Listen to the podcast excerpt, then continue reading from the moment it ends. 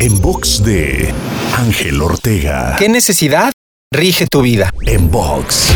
Como lo hemos dicho anteriormente, según Tony Robbins, hay cuatro necesidades básicas, las cuales son certeza, variedad, significancia y por último, conexión y amor. Además de que cuando algo satisface tres de esas cuatro necesidades, se puede volver una adicción. Pero también hay dos necesidades espirituales, que son crecer y contribuir, las cuales, cuando son satisfechas, se logra experimentar la plenitud. La cuestión importante es que descubras cuál de esas necesidades rige tu vida, determinando la base de tu accionar diario y tus resultados. Y también invitarte a enfocarte a partir de hoy en crecer y contribuir, algo que marcará una diferencia radical para siempre en tu vida. Te invito a seguirme en Twitter, Facebook, Instagram y TikTok. Me encuentras como arroba Ángel Te Inspira.